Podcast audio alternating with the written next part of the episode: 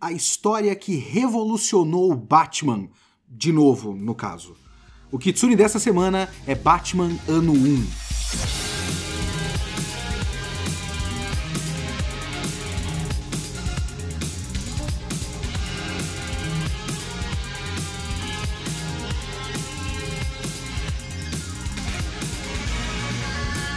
Olá, eu sou o Leonardo Kitsune e o Kitsune da Semana é o meu podcast semanal para eu comentar o que eu quiser, do jeito que eu quiser. A ideia é fazer uma review por semana. Pode ser um filme, um livro, um anime inteiro ou só um episódio, um mangá inteiro ou só um volume.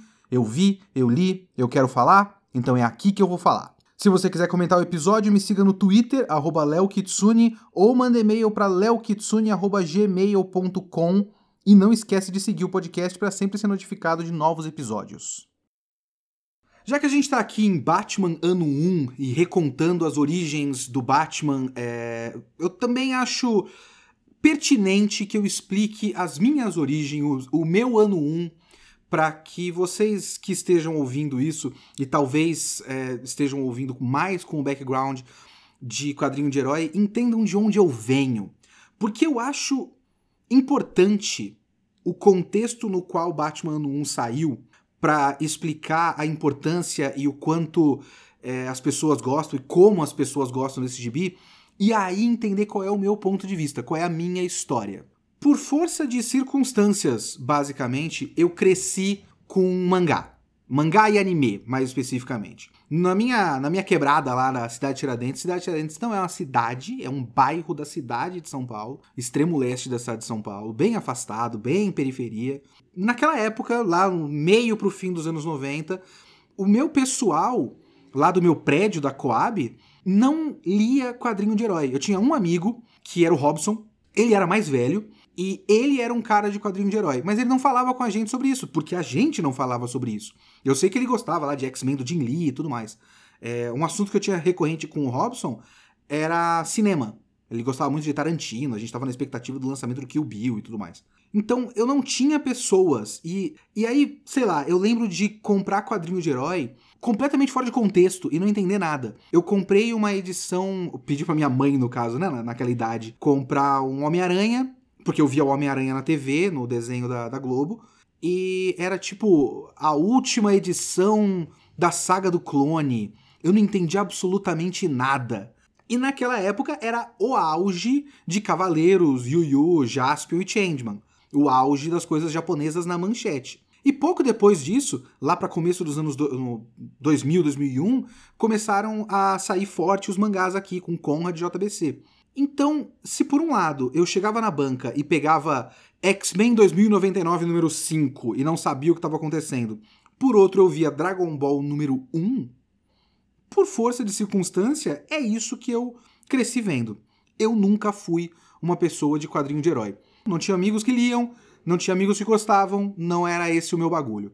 Passei a vida toda é, curtindo mais especificamente a parte japonesa da cultura pop, né? De quadrinhos e, e animação. E trabalhei com isso, trabalhei dois anos e meio na JBC. E depois eu fui para trabalhar na Mitos, prestando serviço para Panini. E quando eu cheguei lá, falou: estão precisando de gente no, na Marvel. Você não quer tentar? Eu falei, Pô, é emprego. Emprego é emprego. E aí tinha dois bônus para trabalhar na Marvel, que é sendo um editor Marvel no caso, né? Que é um, eu falo inglês. Eu sou formado em inglês. Eu seria muito mais útil trabalhando com, com material em inglês do que com material em japonês. E dois, eu via isso como um positivo e os editores lá também viam isso como um positivo. Tudo que eu vou ler como editor é novidade. Isso é muito legal. E eu tava muito empolgado. Quando eu comecei, isso era uma coisa que eu tava muito empolgado para fazer tudo que eu vou trabalhar nessa editora vai ser coisa que eu não conheço. Então eu vou passar a conhecer coisas novas. E eu fiquei muito feliz. E tem uma coisa que é muito curiosa da diferença da experiência de trabalhar com quadrinho de herói e trabalhar com mangá. Porque mangá é licenciado título a título. Você não faz a licença da Shueisha e aí você pode publicar qualquer coisa do catálogo da editora Shueisha. Então você publica qualquer coisa da Jump, por exemplo. Não é assim que se faz. Você compra a licença do Samurai X. E aí você publica Samurai X. Ponto. O quadrinho de herói não. a Panini tem a licença da DC e da Marvel, são editoras inteiras, catálogos inteiros. Então, eu como editor Marvel, eu tive basicamente um intensivão. Num período muito curto de tempo, eu ou revisei, ou editei, ou traduzi material de todas as épocas possíveis. Anos 60, 70, 80, 90, 2000 e 2010. Quando eu tava lá, tava saindo os volumes da nova Marvel, então era a compilação das coisas que tinham acabado de sair pela, pela nova Marvel lá nos anos 2012, 13, 14. Também tinha o Deluxe, que é basicamente aquele meião dos anos 2000, a época do Guerra Civil. É, tava saindo Era do Apocalipse, então era X-Men dos anos 90, coleção histórica, tinha muita coisa dos anos 60, é, Quarteto Fantástico dos anos 60, Drácula dos anos 70. Eu tive um intensivaço da Marvel, mas eu tive um intensivaço da Marvel. Porque com a quantidade de trabalho e com a quantidade de leitura, é muito difícil. Eu não sei se qualquer um de vocês trabalha com texto que tá ouvindo o podcast. Quando você trabalha com texto, é muito difícil você ter paciência para ler qualquer outra coisa, porque você passa tanto tempo lendo que você não vai querer exatamente que o seu passatempo. Acabei de ler 300 páginas de gibi hoje, vou para casa ler gibi. Porra, você quer fazer outra coisa. Então, eu vi muita coisa de Marvel. Eu, eu considero que eu conheço razoavelmente bem Marvel. Eu não conheço razoavelmente bem DC nem Batman. Hoje eu sou tradutor do Batman. Eu traduzi coisas variadas para DC. É, eu traduzi Mulher Maravilha do George Pérez. É, eu traduzi Superman é, também dessa época dos anos 70. Eu esqueci especificamente qual era o cara que, que tava na capa ali do Lendas do, do Universo DC. Eu traduzi Batman do Daniel O'Neill, é, também dos anos 70. E eu sou hoje o tradutor do Batman, mas eu não fui escolhido para ser o tradutor do Batman porque eu conheço muito bem o Batman, porque não é esse o critério que se usa. Conhecedor do Batman tem um monte, as pessoas leem muito gibi, não quer dizer que elas traduzem. Eu fui escolhido para traduzir o Batman por ser um tradutor, espero eu, decente. Então eu não sou um conhecedor do Batman, eu traduzo o Batman recente e li algumas coisas aqui e ali. E foi assim que eu li o Batman ano 1. Eu não toquei nessa revista, nesse capa dura. Eu estou lendo, estou é, comentando a partir da edição capa dura recente da Panini. Eu tive que fazer uma reunião presencial lá na editora.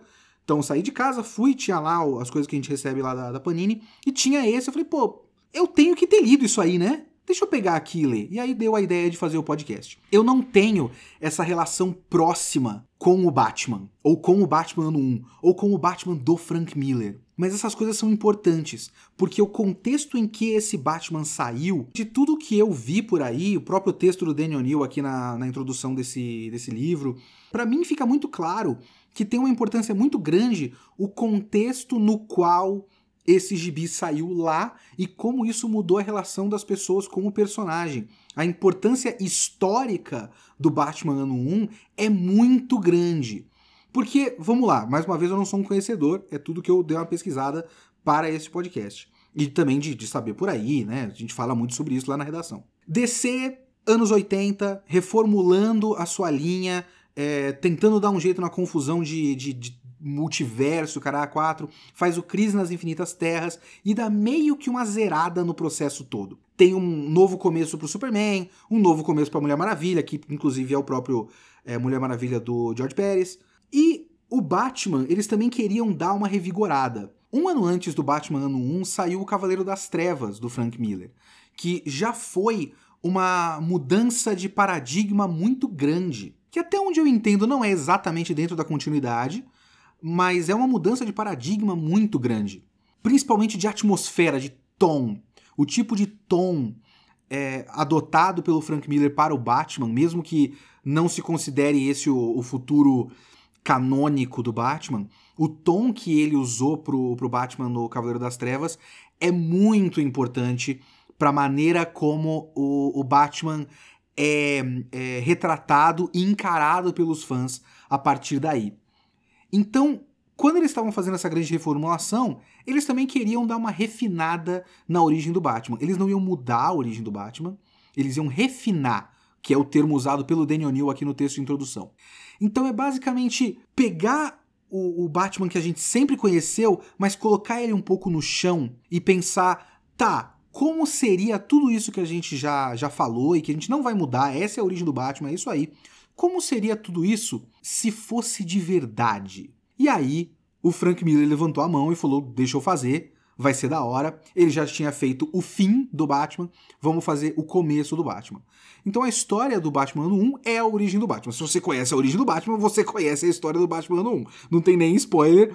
Os pais dele morrem no beco do crime, ele cresce, continua rico, vou, vou vestir uma fantasia, vou bater em pobre, vai ser muito da hora, é, que eu acho que é, acho que é assim que eu vou ajudar a sociedade. Então é, é isso que Bruce Wayne faz. E eu acho que metade do que faz Batman ano 1 ser querido e lembrado como um clássico, metade metade é a qualidade da história, metade é a importância histórica para essa mudança de paradigma para o Batman. É, ver o Batman menos como galhofão e mais como algo real e possível. Se você tem um Superman elevado, você tem um Batman no chão, realmente no chão, na lama, na sujeira. Isso influenciou tanto o Cavaleiro das Trevas, principalmente o Cavaleiro das Trevas, mas o ano 1 junto nessa esteira. Afinal, é um trabalho um ano depois do próprio Frank Miller. Essas obras, esse clima da época, o Watchmen também é da mesma época. Eu acho que o Watchmen é no mesmo ano do Cavaleiro das Trevas, se eu não me engano. Tudo isso colaborou para uma mudança de paradigma nos quadrinhos no geral, os quadrinhos de herói, né? Que começaram a ficar cada vez mais, como eles chamam de dark and gritty. Não que seja culpa mas esse start, esse ponto de partida dado por essas histórias, eu realmente acho que a partir daí muita gente aprendeu as lições erradas e fez tudo do jeito mais cagado possível. E às vezes eu fico pensando que, pros meus gostos de quadrinho de herói, eu queria que nada disso tivesse acontecido. Ah, a gente ia perder o Watchmen? Bom, a gente ia perder o Watchmen. É uma pena. é uma pena. Mas Talvez, se nada disso tivesse acontecido, talvez fosse muito melhor. Eu não sei. Esse sou eu. E é aí que tá a mudança de ponto de vista, a diferença de ponto de vista. Porque eu acho que eu dizer isso que eu acabei de dizer agora, para quem lê, ao contrário de mim, para quem lê essas coisas desde os anos 80, eu sou um grandíssimo filho da puta. Um herege. Um herege. Como pode? Você dizer que não tinha que ter Cavaleiro das Trevas mudou tudo, é importantíssimo. Ok, ok. Não é para mim. É basicamente isso que eu quero dizer. Eu cheguei por outro ângulo e eu acabei gostando de outras coisas, e toda vez que o quadrinho de herói tenta ser adultão demais, eu não curto. Mas eu vou chegar lá. Vamos voltar especificamente a Batman Ano 1. Como eu disse, Batman Ano 1 é a história da origem do Batman, como a gente conhece. Uma coisa que eu acho muito curiosa é que isso foi feito na revista do Batman mesmo, não é uma graphic novel especial e tal. Foi o Batman 404 até 407. São quatro histórias no meio da série regular. Então vamos fazer esse, esse negócio. Depois foi pensado como uma graphic novel. Não era uma graphic novel. Foi pensado como graphic novel. O que eu já acho uma escolha muito interessante. Um dia eu vou falar sobre isso em alguma capacidade, em algum lugar. Não é o lugar aqui no podcast, porque eu não faço esse tipo de conteúdo do podcast. Podcast é apenas review. Mas esse tipo de coisa da DC, para mim, é o que faz com que a DC tenha mais clássicos do que a Marvel. A jogada de ou deixar que sejam feitas essas graphic novels, ou pensar certas coisas e falar: bom, isso agora é uma graphic novel. Então a gente vai separar isso aqui e mostrar para as pessoas como uma obra fechada, com começo, meio e fim, e dizer que é uma graphic novel deluxe premium. E com o tempo isso pega. O Batman Ano 1 é, é só quatro edições avulsas do Batman, mas hoje ele é visto como uma graphic novel clássica. E isso é muito interessante, isso é muito inteligente da parte da DC. É a origem do Batman, mas é uma história que eu digo que por mais que exista uma tentativa de fazer paralelo fazer meio que 50-50 Batman e Gordon, para mim é muito mais uma história do Gordon. Eu, não tô, eu provavelmente não tô sendo nenhum é, revolucionário com esse meu super take aqui sobre o Batman ano 1, mas na minha leitura eu achei muito curioso como o Batman é um é uma nota de rodapé quase na história. É, é mais a história do Gordon. É tanto o Gordon chegando a Gotham quanto o Bruce Wayne voltando a Gotham e os dois encarando a sujeira, principalmente a sujeira da polícia e da criminalidade, e tentando resolver essa, essa questão. E são basicamente duas pessoas honestas tentando lidar com crime e corrupção em Gotham. Mas o foco é muito mais no Gordon. E o foco também é em fazer com que os dois sejam falhos. E eu acho que isso é que é um, um impacto muito grande. E como eu disse, como eu li basicamente toda a Marvel, sendo, né, exagerando aqui, sendo muito hiperbólico, mas eu li um monte de Marvel de todas as épocas diferentes, mostrar o personagem como falho não me parece, na, no meu ponto de vista, na minha história, fora de contexto, não me parece a coisa mais revolucionária do mundo. Mas, em 1987, você tem um Batman que, da primeira vez que ele vai tentar fazer alguma coisa com o uniforme, ele caga no pau total e apanha pra uns três caras aleatórios e não consegue, tipo, vai tentar deter um, um assalto, e aí ele derruba um cara, mas ele não pode derrubar porque o cara vai morrer, aí outro cara bate nele, e ele fode tudo e se fode pra caralho. E é basicamente o Batman muito despreparado, se fudendo pra caralho, e o Gordon é quase que mais preparado do que o Batman nessa história, mas ele tem que lidar com, com coisas muito mais reais e, e pressões de muito mais lados do que o, o Batman. Ele falha, mas mais como pessoa, porque o Gordon, até onde eu entendo a figura do Gordon, ele é quase um, um, farol de luz incorruptível no meio da sujeira e da escuridão de Gotham.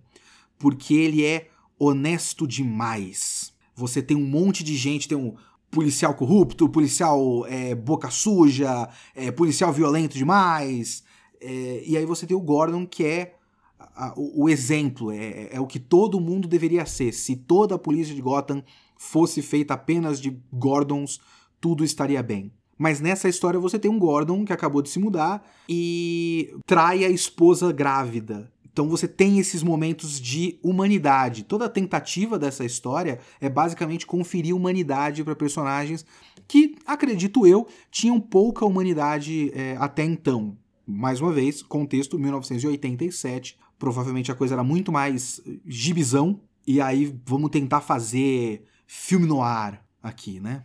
E por falar em filme no ar, a coisa que eu não tenho absolutamente nenhuma crítica, zero, é nota 10 de 10, maravilhosa, sensacional, melhor coisa desse gibi, a arte do Mazzucchelli. A arte do Mazzucchelli é sensacional, é maravilhosa. O fato de ele desenhar o uniforme do Batman muito mais parecendo pano mesmo. Lógico que sempre pareceu, mas as proporções dele não são exatamente proporções heróicas. O Batman não parece um touro rasgadaço, que você vê cada músculo, cada gominho. O, o Batman é tipo um cara forte. Basicamente isso. E aí, quando ele coloca o uniforme, ele não, você não vê todos os, o abdômen, o bíceps, o cara a quatro. É um cara com uma roupa semi-ridícula. O que é muito interessante. E também tem a, a, as cores. As cores não são exatamente dele, né? São do Richmond Lewis. Mas a arte dele já trabalha muito com alto contraste, é, com pinceladas muito fortes e preto, é, preto chapado para sombras e tal. E a arte do gibi não é exatamente gráfica, o que é estranho quando você para pra pensar de o, o quanto parte da ideia desse ano 1 é mostrar a violência, é, mas não é muito gráfico, não é, não é tripas, não é um monte de sangue, não é nada disso. É curiosamente contido para esse tipo de abordagem. Mas você percebe uma cidade suja, uma cidade cosmopolita suja, assim, um centro da cidade é, é, com poluição visual também. Você percebe claramente a diferença entre a mansão é, do Bruce Wayne e os bairros mais pobres, então tem essa, é, esse cuidado. E a arte do cara é sensacional. A arte do Mazzucchelli é a melhor coisa desse gibi, eu não tenho absolutamente nenhuma crítica. Então, ponto. E cria esse clima no ar. E assim, a estética no ar eu gosto muito. Eu adoro estética no ar. Até porque o próprio Cyberpunk, que é outra estética que eu gosto bastante, empresta muito da, da, da estética no ar. Uma coisa tem a ver com a outra. Então eu, eu gosto das coisas até por associação. Cria um clima bacana. Eu hoje, aí vai ser uma coisa minha, é uma coisa do, do, da minha cabeça. A minha cabeça funciona assim. Eu peço perdão se você pensa de maneira diferente, é só a, é, o meu ponto de vista. Eu tenho um grande problema com texto no ar. Porque eu acho que a essa altura, o, o, o jeitão do texto, na, da narrativa é, filme no ar, é, foi tão parodiado que eu não consigo separar mais da paródia. Então parece muito galhofa e muito ridículo, só que sempre se levando a sério. E eu tenho muito problema com isso, principalmente com o Frank Miller. Eu não gosto do texto do Frank Miller no geral. Eu não sou um fã de Frank Miller. Eu entendo como isso era diferente para a época. Eu entendo perfeitamente, principalmente por ler as coisas de gibi de linha dos anos 70 e 80. Eu editei e revisei e traduzi um monte de X-Men do Claremont. E o X-Men do Claremont já era revolucionário para sua época na maneira como trabalhava os personagens, os conflitos interpessoais e tudo mais. Mas tinha um certo estilo. Quando você pega o texto do Frank Miller, a atmosfera é completamente diferente. E tem toda aquela questão também de você meio que você associa esse texto e esse estilo com um estilo e uma estética já consagrada no cinema, e o cinema já é uma forma de arte respeitada, você aproxima uma coisa da outra e fala: ah, isso aqui é diferente. Isso aqui é como se fosse um filme no ar. É mais sério do que o nosso gibizão. Então eu entendo perfeitamente como esse negócio é revolucionário e importante, mas eu não, não me desce mais. E no geral, assim, eu posso citar, por exemplo, o quadrinho a, a, revista solo do Wolverine, a primeira revista solo do Wolverine, Wolverine Madripoor, por exemplo. Não consigo.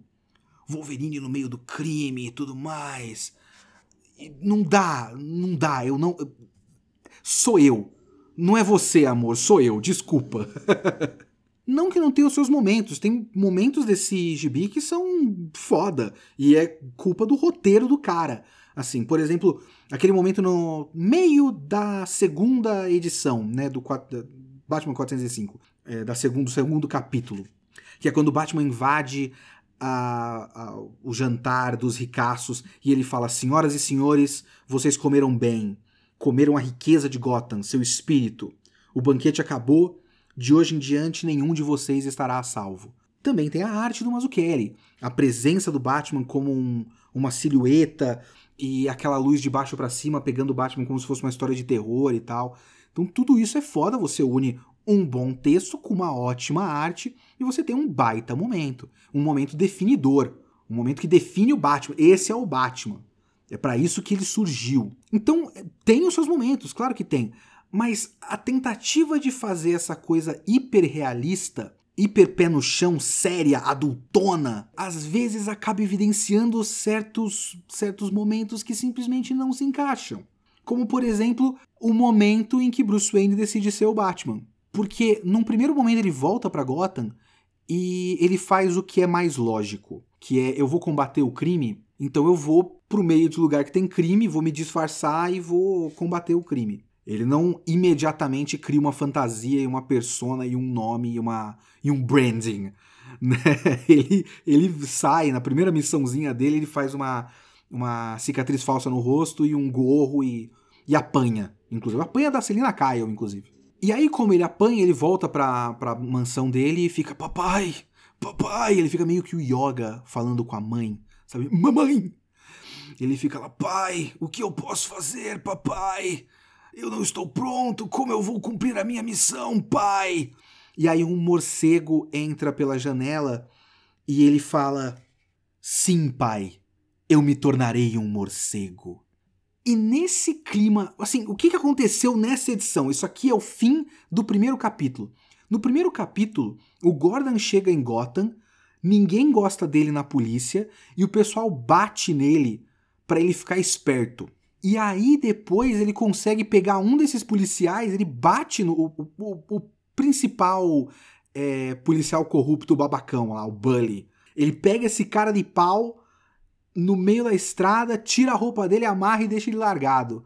Pra, pra depois ele, ele se virar sozinho e falar, ah, ele não vai contar para ninguém porque ele não pode deixar as pessoas saberem que ele apanhou de uma pessoa só porque ele é machão demais.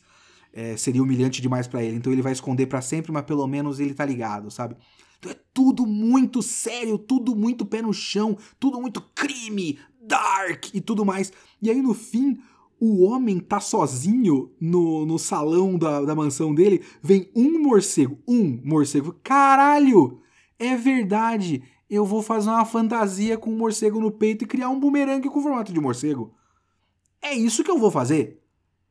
Então, o complicado desse hiperrealismo é ele evidenciar demais as coisas que são galhofa demais.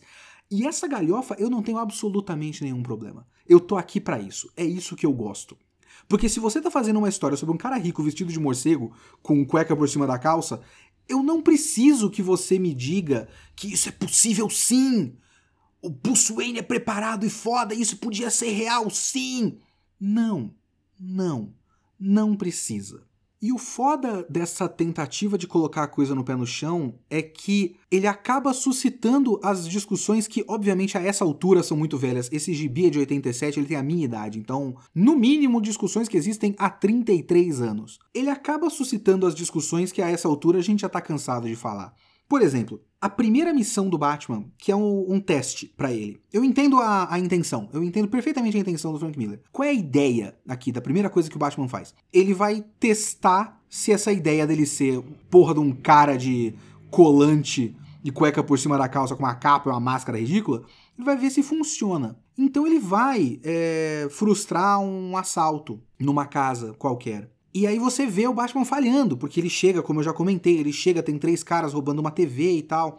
E ele bate em um, o cara quase cai, ele pega pelo, pelo calcanhar pro cara não morrer, e aí ele apanha. Então é para você ver um começo cheio de tropeços do Batman. E não é um tropeço tipo o primeiro inimigo que o Batman teve que enfrentar é um, o cara de barro, por exemplo, para ser uma coisa super. Ah, um teste de fogo contra um ser sobrenatural, super poderoso. Não, ele tentou é, frustrar três assaltantes. Não são um super vilão, é só três caras. E ele apanha dos três caras. E ótimo, nesse ponto, eu acho maravilhoso. Eu acho que a ideia tá, tá perfeitamente cabível para a intenção desse gibi. Mas aí que você pensa que a primeira coisa que esse homem fez foi: bom, eu vou sair aqui da minha mansão e eu vou bater em pobre roubando TV. Para mim, a primeira missão do Batman tinha que ter sido a própria mansão dos, dos bandidos. Que é a cena que eu falei que é maravilhosa. Essa cena é maravilhosa na, no segundo capítulo. Que seria realmente um, um mission statement dele, sabe? Um, bom, agora eu descobri a minha persona, eu vou aterrorizar quem tem que ser aterrorizado. Mas aparentemente quem tem que ser aterrorizado para ele é assaltante comum.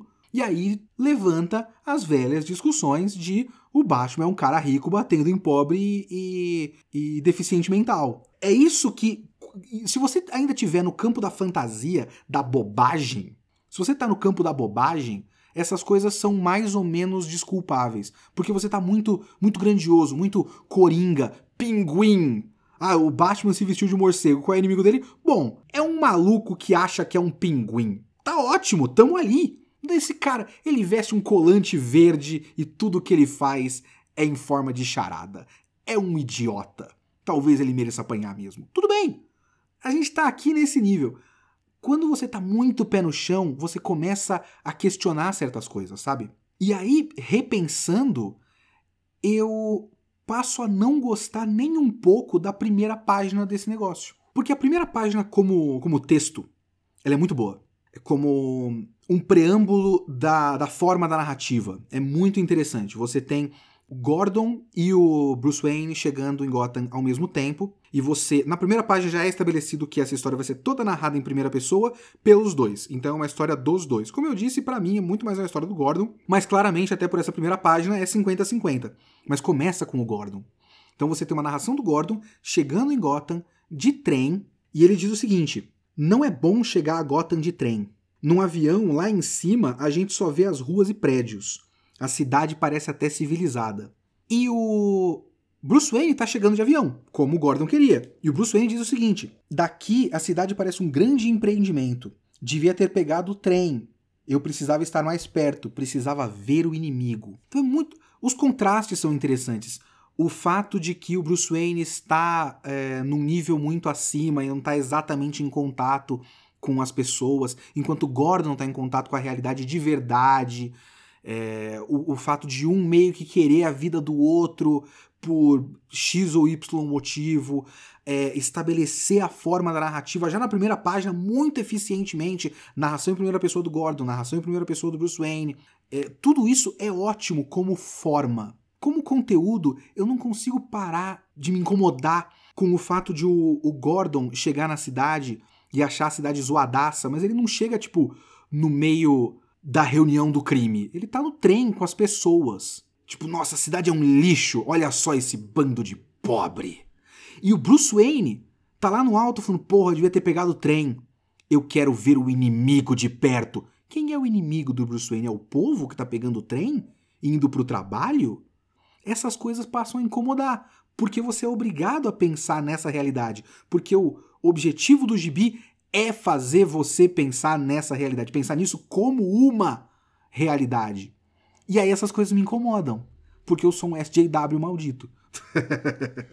e talvez seja, seja besteira da minha parte, sabe? Eu sei, inclusive eu não tô nem dizendo que essa é a intenção do gibi. Eu sei que a intenção aqui é dizer que o inimigo é, é, a, é a realidade, é o pé no chão, é a, é a sujeira da coisa, e ele tem que limpar essa cidade e tudo mais. Não é a coisa mais é, consciente socialmente, mas eu também sei que a intenção não é. O Frank Miller, por mais que tenha todo o bagulho do Frank Miller ser um puta fascistão, eu não sei exatamente por que as pessoas falam isso, eu não tô duvidando, eu só, tipo, não conheço os argumentos de verdade. Deve ser real, mas eu não conheço, então eu não vou argumentar isso. Eu não acho que é o caso aqui no ano 1. Eu acho que o, o ano 1 é realmente só uma tentativa de pegar aquela história que a gente conhece e colocar na, na realidade.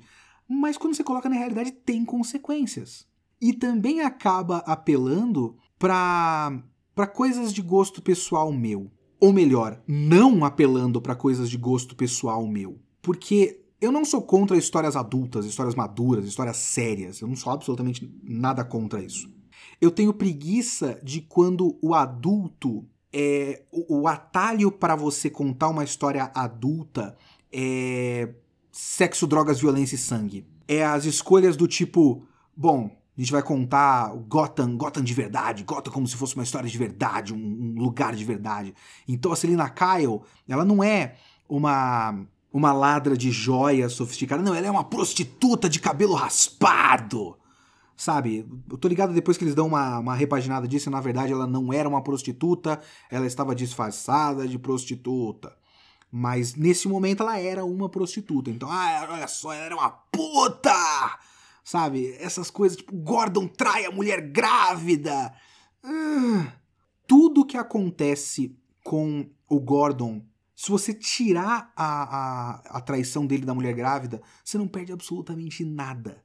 Talvez ele fosse menos falho, e a ideia é que ele seja falho. Mas você pode fazer ele ser falho como policial. Você pode fazer ele falhar numa missão, ele não conseguir pegar o, o bandido. Sabe, ele é competência e tudo mais, você mostra que ele, na verdade, ele não é tipo moralmente falho, ele é profissionalmente falho, já é mais do que suficiente. Mas não, o Gordon trai a mulher e come uma loira. Ah! ah, ah não, não, não me desce, não, não me interessa, sabe?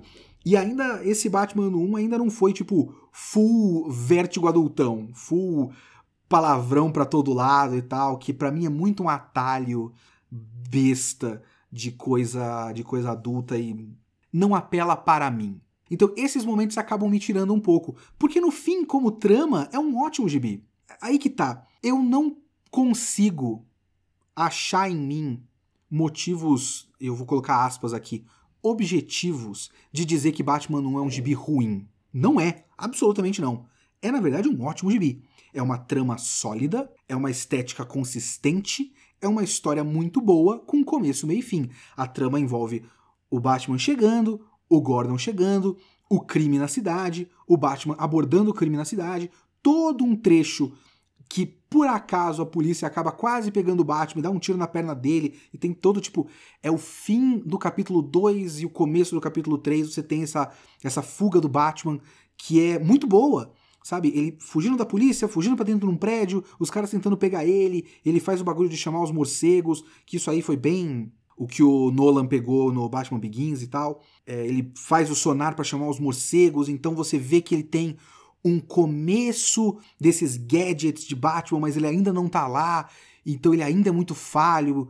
E todas essas coisas são muito interessantes. A parte final do gibi, que envolve o sequestro do filho do Gordon, do bebezinho, e o Batman chegando e, e conseguindo salvar o filho dele e tal, e aquele final que também foi bem emprestado pelo Nolan no final do Batman Begins, é de ah, chamei um amigo aqui para ver um tal de Coringa.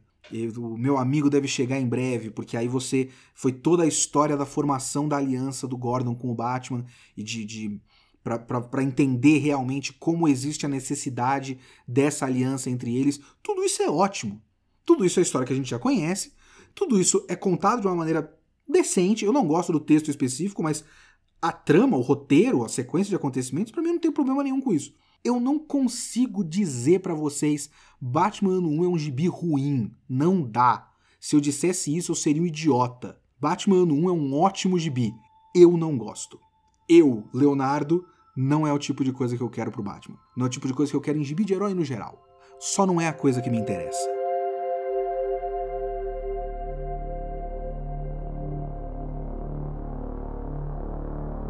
Então vamos à leitura dos e-mails do podcast 21 sobre Boa Noite Pum Pum, volume 2. Eu selecionei dois e-mails aqui, bastante gente mandou e-mail, muito e-mail gigantesco, como sempre.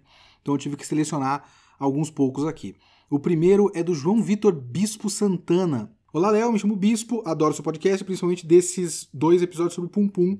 Queria fazer uns comentários sobre eles. Sobre o conformismo da vida adulta e a volta à juventude eu comecei a pensar muito sobre os motivos de você de, de, voltar à juventude, além dos fatos que você comentou sobre voltar à época que se tem liberdade e que se é permitido sonhar, mas sentia que não era bastante e pensei muito sobre o nosso consumo de cultura pop e o que o Alan Moore, olha que tópico aqui para o Batman, né? O que o Alan Moore diz sobre essas histórias de cultura pop, esses universos de supers e tal, serem para crianças. Talvez venha daí o estímulo constante de voltar para a infância. Não que consumir cultura pop nos torne eternamente homens crianças, é, man-child, você deve estar querendo dizer, né? Mas que a nossa sociedade não estimula o senso crítico de separar esses mundos do nosso mundo real. Vemos que nesses mundos fantasiosos sempre é uma narrativa grandiosa onde o personagem comum ou fracassado descobre que é um bruxo, recebe o poder do, do maior do maior dos heróis, é picado por uma aranha, etc. Então muitos de nós nutrem, sempre nutrem essa expectativa de que em algum momento algo genial vai acontecer e não é bem assim. Sabe que eu, eu acho que não é exatamente isso que você quer dizer, mas a maneira como você escreveu, eu acho justamente o contrário. Que você diz que é essas coisas não estimulam a, o senso crítico de separar esses mundos do nosso mundo real. Eu acho que o problema é justamente o contrário. Eu acho que o problema é, é um, um eterno incentivo à nostalgia justamente para fugir do mundo real. Para a gente sempre separar o que a gente está vendo do, do, nosso e viver nesse mundo de, de pensamento mágico, de fantasia. Quando, idealmente, a arte é feita para a gente refletir sobre o nosso mundo, sobre a nossa realidade. Outro ponto é, voltando ao e-mail do, do, bispo, é a vilanização das mulheres nessas mídias. O vilão, por mais discursos morais profundos que tenha, ele ainda tem um rosto. O Thanos pode trazer um debate sobre recursos e como essa má distribuição é ruim para o universo mas a gente vai sempre lembrar que o Homem de Ferro lutou contra um cara roxo gigante. Assim criamos a necessidade de personificar vilões e problemas, mas ao contrário das histórias onde mega, um, um mega bilionário branco é o vilão, na vida real direcionamos essa vilanização para minorias. E no Japão, que parece ser um país bem fechado etnicamente, talvez a maior minoria para ter a raiva direcionada seja justamente o sexo feminino. Então é por isso que o Pum gira toda a vida sucessos e fracassos em torno da Aiko. Por isso que o tio coloca todo o motivo da vida ter dado errado na figura da menina de 16 anos, quando na verdade o motivo de tudo estar dando errado são as inseguranças deles próprios e as dinâmicas da sociedade, algo mais complexo do que a maioria dos vilões de histórias em quadrinhos. Desculpe pelo e-mail gigantesco, agradeço pelo ótimo conteúdo, sucesso em tudo e até mais. Bom, eu vou dizer que eu não entendo muito bem a ligação que você faz entre a personificação dos vilões e a vilanização das mulheres no mundo real. Eu não entendi da maneira como você colocou. Pode ter uma lógica, eu só não peguei. Mas uh, tudo que você falou é muito próximo do que eu falei no, no próximo, no próprio episódio passado, né? Sobre como existe, acaba existindo, é, sendo, sendo intencional ou não, por motivos externos ou não, uma canalização dessas frustrações para a figura da mulher. Isso é muito comum. Isso você disse e isso eu, eu também já, já tinha comentado. Mas eu não entendi muito bem a sua ligação de uma coisa com a outra aqui. Mas muito obrigado pelo e-mail, senhor bispo. E tem um e-mail aqui de uma pessoa que não se identificou por nome. O nome no e-mail tá Oitoctopus. Tem o 8 e Octopus. Oi, Kitsune. Não precisa mesmo ficar triste para gostar de ler Pum Pum, né? Sinto que o mangá é nós, leitores, mangá e nós, leitores, temos tantas fases que vale a pena conversar com ele mais de uma vez, por mais espectros e até em momentos diferentes da nossa vida. Essa observação pode trazer tantas coisas além de tristeza. Enfim, quero continuar acompanhando a sua experiência. Sobre o volume, não tinha sentido tanto o paralelo do tio e do Pum Pum, mas faz bastante sentido para mim. Sabe que às vezes eu fico pensando que, como eu falei no outro, no outro episódio, tem muito a ver com ler tudo isso de uma vez num volume só e talvez não fique muito claro caso a pessoa lendo, esteja lendo por scan. Eu não sei se você leu por scan, mas eu fiquei pensando nisso. Se você tá, tipo, lendo dois, três capítulos naquele dia e você vai deixar para ler os outros depois e tal, você acaba lendo meio fragmentado. Eu li isso como um bloco e ficou muito é, claro para mim a, a, o motivo da interrupção de uma história pela outra. Então pode ser isso. A ambiguidade no caso da garota do armário, onde não sabemos a verdade, os sentimentos e nem mesmo o nome dela, é para mim mais um indício do quanto a visão do Onodera, o tio, sobre ela não foi atenta. O desejo dele afastou cada vez mais ela da lente. E depois, no caso do Pum Pum e o namorado da Aiko, é outra falta de atenção, uma disputa onde envolveram ela, onde ela não é considerada. Mas penso que o coração das situações é diferente. O Pum Pum tá parecendo alguém que tá olhando numa direção fixa quando na real tá tudo desfocado porque a cabeça tá passeando e o processamento tá difícil. Isso é verdade. Daí, quando ele só vê com os pés na realidade por breves momentos, as conclusões e reações são simplistas ao ponto de tem uma menina que eu gosto segurando minha mão, pau duro. O tio, infelizmente, parece mais consciente, consciente do próprio desejo, sabendo que é ruim e sobre como aproveitar uma situação para sentir algo. É, assim, tem diferenças de maturidade em cada um dos, dos momentos dos personagens. Por isso que existe um contraste de começo de processo e fim de processo. Para mim, existe essa intenção. Você tem o, o tio dele como um resultado final e o Pum Pum como como é possível chegar no ponto que o tio chegou. Esse é o começo. Frustrações no momento de nenhuma maturidade. O Pum Pum não era maduro o suficiente para lidar com os problemas que ele estava passando. E mais uma vez, muito obrigado pelo seu e-mail oitoctopus.